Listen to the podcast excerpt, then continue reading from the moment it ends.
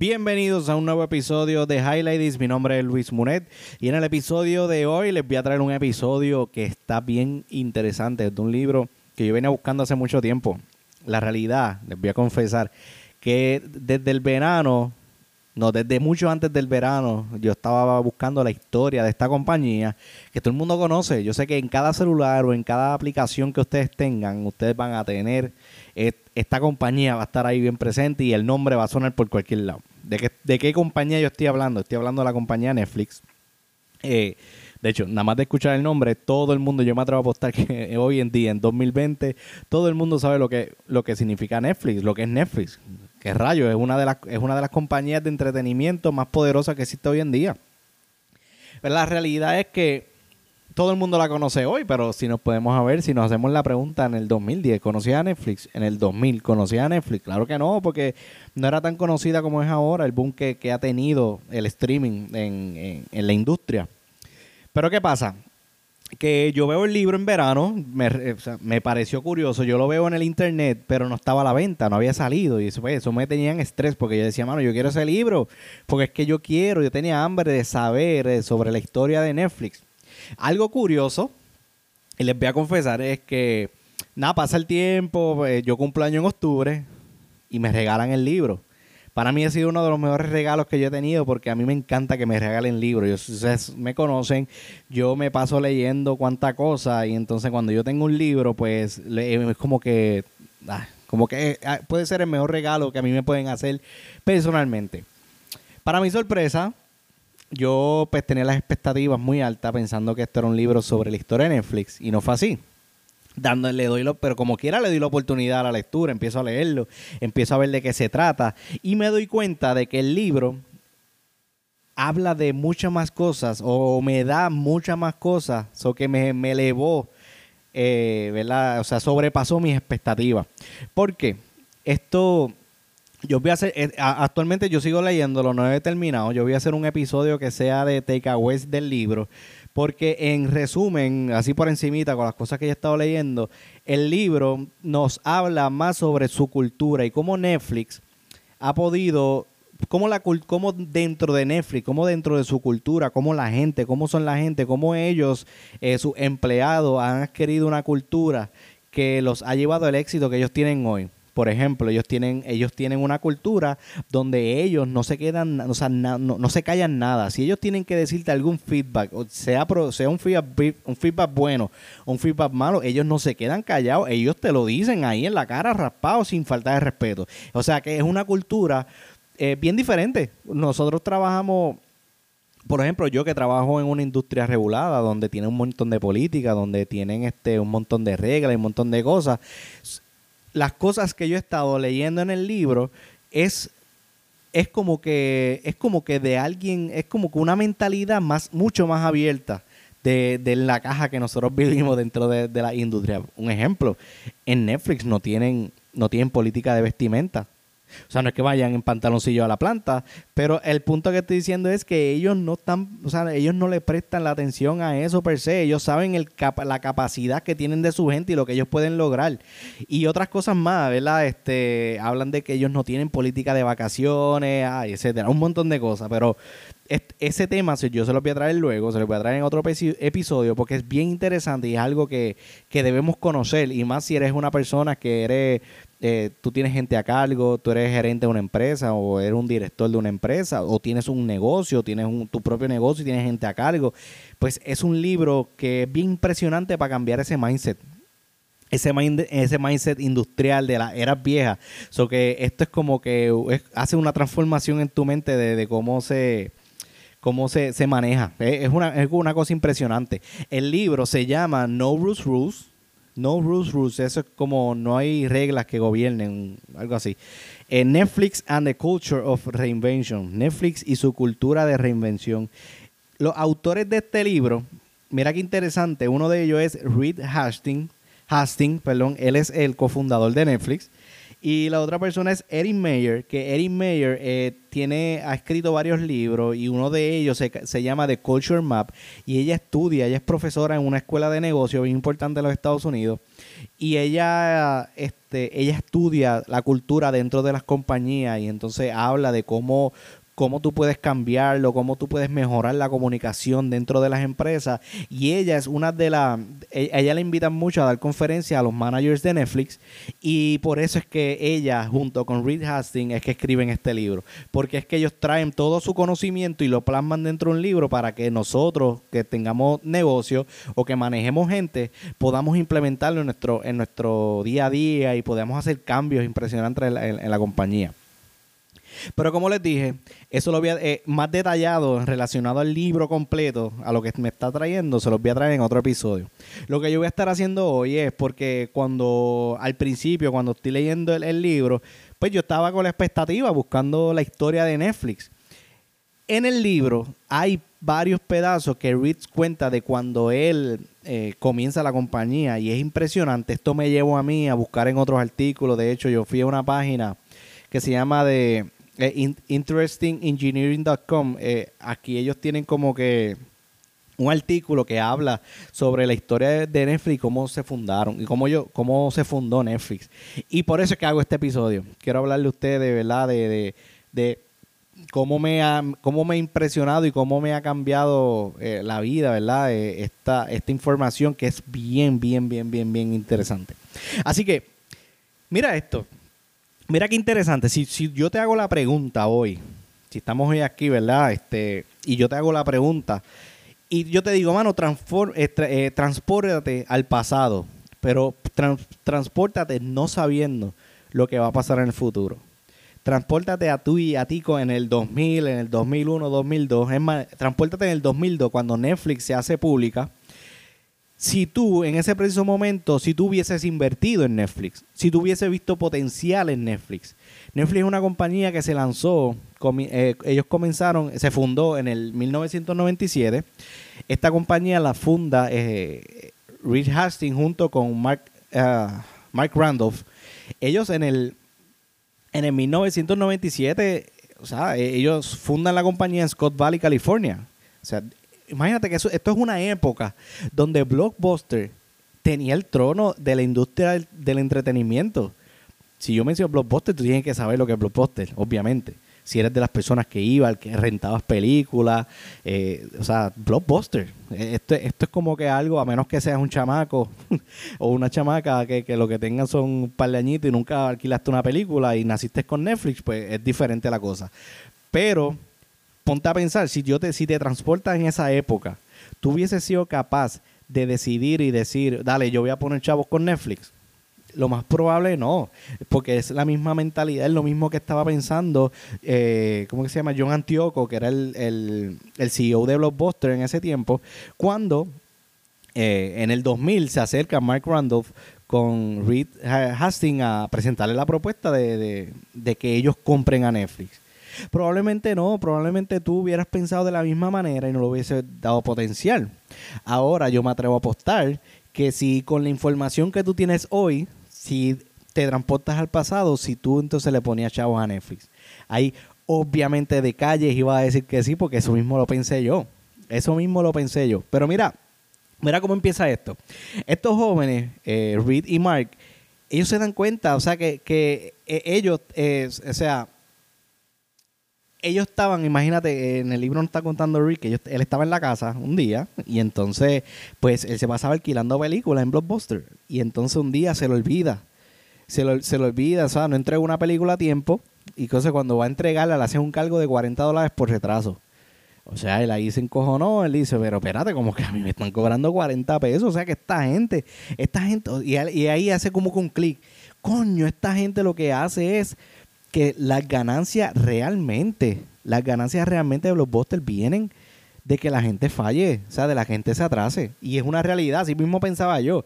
Yo recuerdo, eh, cuando estaba en la universidad, yo creo que yo, eh, yo iba, no, no, iba mucho a los Blockbuster, yo iba a uno que se llamaba Video Avenue, en San Juan, donde yo recuerdo haber alquilado película y tener recargo, o sea, tener ahí este fees de por retraso porque se me olvidaba. Y yo me acuerdo estar allí con los, con los panas de la universidad y decir, mano, esta gente, esta gente, el dinero que ellos hacen, ellos no lo hacen en renta. Ellos lo hacen en, en, en los atrasos. Eh, eh, ahí es donde está el dinero real. Mano, es que yo me acuerdo exactamente estar en, en, en un salón allí hablando de esto pero no se me vino a la mente, o sea, yo no fui capaz de pensar mucho más allá, de pensar que el potencial de negocio que había de esto. O sea, imagínate, estos chamacos de Netflix, de momento tienen la misma situación y ellos ven la necesidad y ellos ven el, potencial de negocio. Ellos, ellos encontraron una necesidad en el mercado, una, un, o sea, así es cuando tú, cuando tú estás trabajando una idea, cuando tú estás comenzando una idea, tú primero ves cuál es la necesidad que hay en el mercado. Ellos la encontraron ahí. Y tú sabes qué es lo que ellos piensan. Y dicen, ah, espérate, como ya Reed, él, él era el cofundador de una compañía para ese tiempo, se llamaba Pure Software él trabajaba mucho con programación, él tenía su propia o sea, su compañía, tenía un montón de empleados, etcétera. Ya él, ya él tenía la plataforma, ¿verdad? Para poder desarrollar esta, este concepto nuevo. Pues viene lo que ellos hacen es que se reúnen y dicen, mano, sabes que nosotros podemos eh, rentar video, nosotros podemos crear una plataforma donde la gente se suscriba y en esa y dentro de esa suscripción la gente puede ordenar por internet las películas, les llega a su casa por correo y cuando se cansen las devuelven. ¿Qué pasa? Que en ese tiempo lo que ellos estaban pensando eran los videocases. Imagínate las cassettes tan grandes. Ellos pues ahí vinieron las dudas como que, dianche, pero es que esto va a salir bien caro, el chipping y todo esto. O que la idea se estaba empezando a desarrollar, pero no le vieron, no le vieron potencial porque iban a hacer más los gastos en, en, en, Y eso es lo que estaban buscando. Ellos estaban buscando entrar en un ambiente competitivo. Pero un amigo por el lado viene y le dice, mano, pero porque ustedes no se intentan los DVD. Ah, que ah, los DVD, que esto es como los CD, ahora están viniendo en películas. Y entonces ahí es que se le prende el bombillo y ahí es donde nace el proyecto general. Y ellos estuvieron desde el 97 hasta el 2000 trabajando. Ellos tenían como mil suscriptores. O sea, estamos hablando ya, ya ellos habían convertido en una compañía que valía 50 millones. O sea, estamos, estamos hablando de que ellos por sí solos, ellos se enfocaron en el mercado donde no, donde no había acceso a, un blockbuster. So que esta gente que vivía ahí se conectaba en internet y mandaba a pedir. Yo nunca me había enterado de esto. So que yo en el 97, 98, yo estaba todavía en la high. Es más, yo, estaba entrando a la high en el 2000, fue que yo entré. So, yo no, no, jamás y nunca yo iba a pensar que esto existía. So, anyway, pero mira lo interesante, estamos hablando de dos años que ellos comienzan con esta aventura, esta aventura, este negocio, con, con ya, ya con la visión del, ya, ya ellos tenían la visión ahí. Ellos decían, esto es, esto es lo que vamos, esto es lo que tiene futuro. Vamos a presentárselo a Blockbuster, vamos para que Blockbuster nos compre. Y entonces, ¿qué pasa? Ellos tienen una idea, ellos eh, una, una idea emprendedora. Y ahora imagínate que tú, tú eres dueño del negocio, tú eres dueño de esta idea y tú, estás presentando, tú tienes tu plan, tú lo desarrollas tu plan y es el momento de, presentarte a una cita donde grandes inversionistas van a estudiar tu proyecto y van a decidir si quieren invertir o no.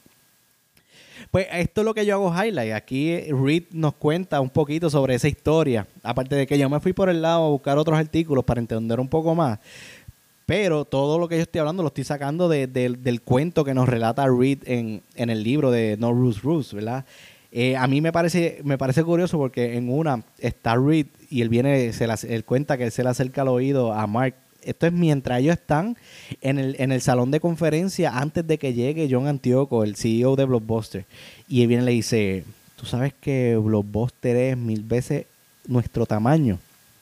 Y él como que, o sea, yo, yo leí eso y lo, y lo que a mí, me, la impresión que me dio es que ellos estaban embarrados ellos estaban embarrados, pues, imagínate. Ellos están, ellos son una compañía de, ellos están llegando a una compañía que son mil veces más grande. Una compañía que para el 2000, de hecho esta reunión fue en Texas, para el 2000 esta, este Blockbuster tenía un valor de 6 billones de dólares. 6 billion, 6 billones de dólares tenía el valor. Eso que una compañía que, que tiene un valor de 50 millones, que es Netflix, va donde este gigante a decirle, tenemos, nosotros podemos este, mejorar esto. Nosotros, nosotros tenemos una mejor idea. Nosotros, tú puedes comprar en nosotros y nosotros vamos a llevar. O sea, la propuesta que, perdón, la propuesta que ellos le estaban dando, ellos estaban embarrados. ¿Qué pasa? Que me está curioso porque eh, cuenta de que cuando llega John Antioco, el CEO de Blockbuster, él tiene una, una, una reputación de que ah, como que no, no era tan welcome no, no, o sea, no, él, no, era, no era tan... Ah, él, como que con mucho ego. Él, lo que cuenta es que cuando él llega a la reunión, él pues llegó como que vamos a ver qué me dicen esta gente. Yo me estoy imaginando que él entra al cuarto, al salón, ¿verdad? Como que vamos a ver qué estos locos me vienen a decirme. Se tira para atrás, se recuesta, va, chévere. Y entonces Rick cuenta que para ese momento estaba como súper nervioso. O sea, ellos habían, ellas habían convertido una, un startup de dos años que, iban a hacer que la gente ordenara los DVD a través del internet. Y en ese momento es que ellos le presentan la propuesta y le dicen el potencial. Y mira, eh, Reed y Mark le dicen a John Antioco, le dicen, nosotros te estamos sugiriendo que nos compre nosotros queremos que tú nos compres. Nosotros vamos a desarrollar y vamos a correr blockbuster.com como una, una compañía de rentas de videos online. Como que eh, eh, ellos, eh, o sea, ese no era el proposal, ese no era lo que estaba haciendo Blockbuster. Ellos están diciendo, nosotros queremos manejar tu plataforma para que la gente alquile online, que era lo que ya ellos estaban haciendo. Y Antioco pues está ahí tirado para atrás, como que escuchando la propuesta y de momento viene y le dice, ok, ¿Cuánto Blockbuster va a tener que pagar por esto? ¿Cuánto Blockbuster tiene que pagar por Netflix? Y ahí ellos como que metieron coraje y le dijeron 50 millones. Y John Antioco declinó, o sea, el tipo le dijo un no rotundo a ellos en ese momento y ellos quisieron, se pararon y se fueron. Cuando tú buscas la historia en, en, cuando está leyendo estos artículos en internet y todo eso, nos dice que en ese momento John Antioco y que se le rió en la cara y todo eso.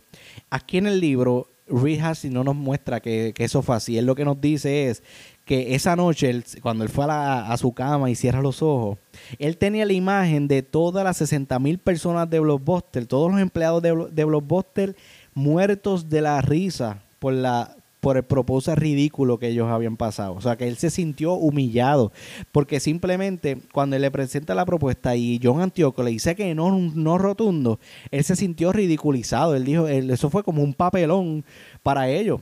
Y entonces, ahí es donde yo digo de que en ese preciso momento, ¿cómo, cómo es la, la actitud de él? ¿Cómo es la actitud de ellos? Porque si ellos hubiesen tomado esa ese momento como algo negativo en sus vidas, yo tal vez hubiesen rajado y no hubiesen sacado Netflix hacia adelante, porque si se sintieron intimidados por, por, por una compañía inmensa o por un CEO inmenso.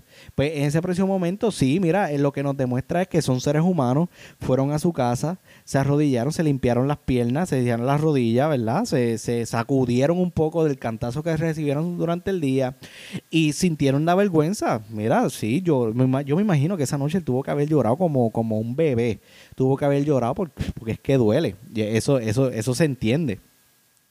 Entonces, entonces lo que nos cuenta es que luego, en el 2002, eso pasó en el 2000, pero luego de dos años en, eh, de, haber tenido esa reunión, es que eh, ellos ponen a Netflix eh, público. O que ellos básicamente ellos siguieron hacia adelante. de hecho, es lo mismo describe así.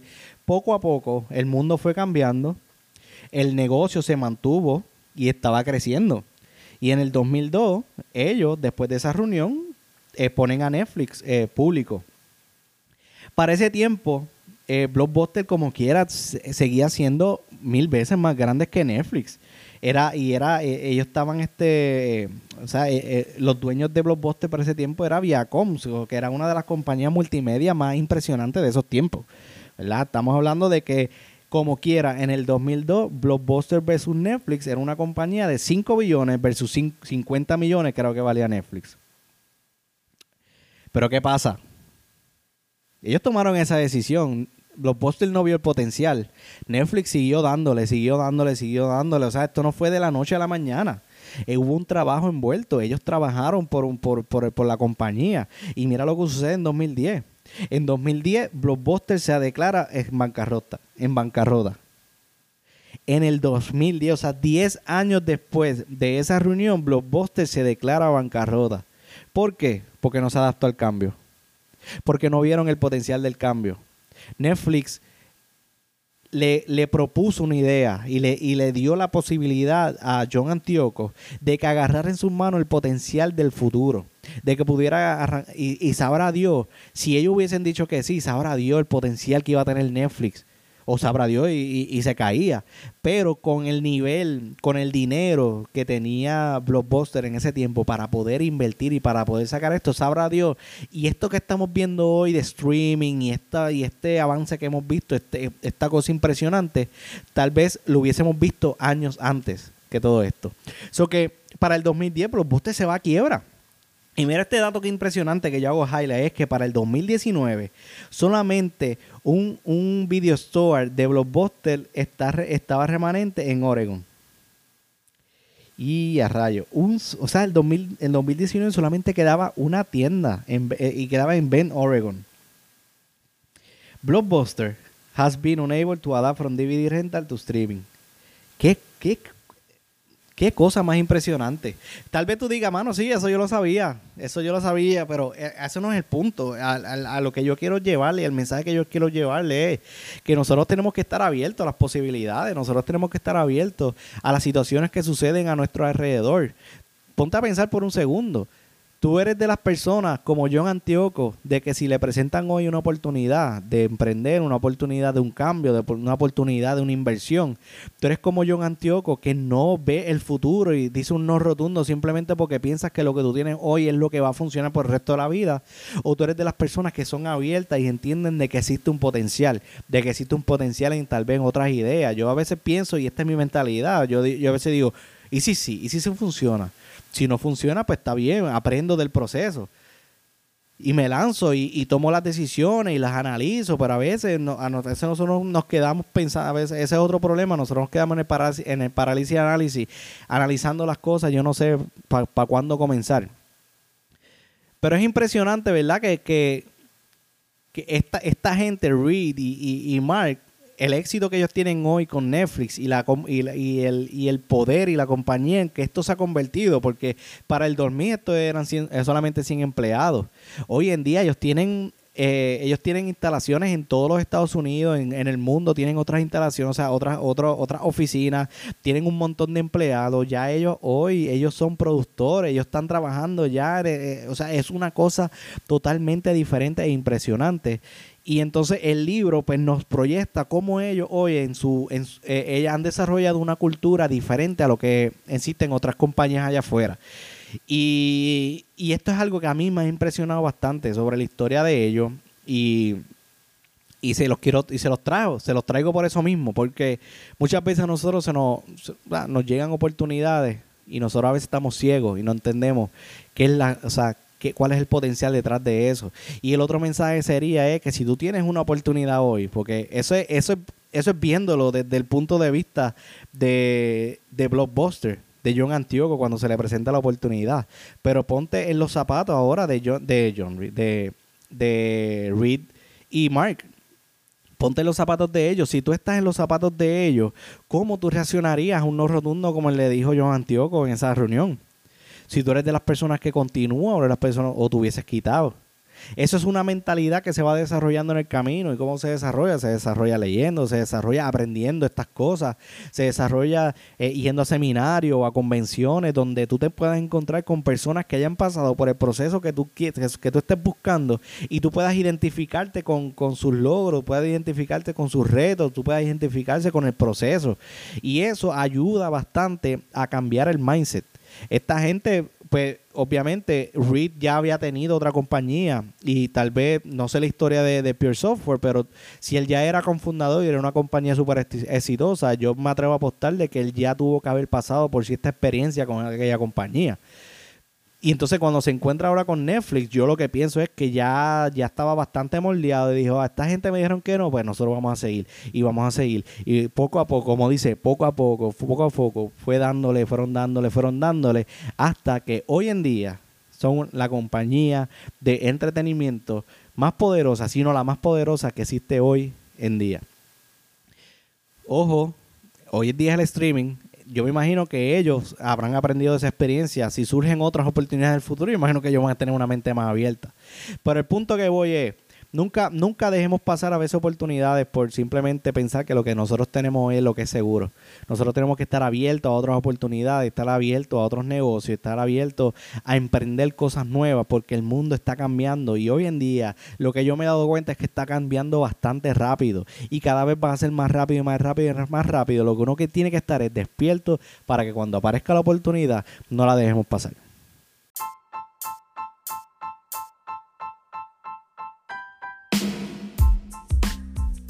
Esto ha sido el episodio de hoy, el número 26 que me pompea. Este episodio eh, sobre la historia de, los comienzos de Netflix. La realidad es que me pompea bastante. Espero que te haya encantado, que te haya gustado.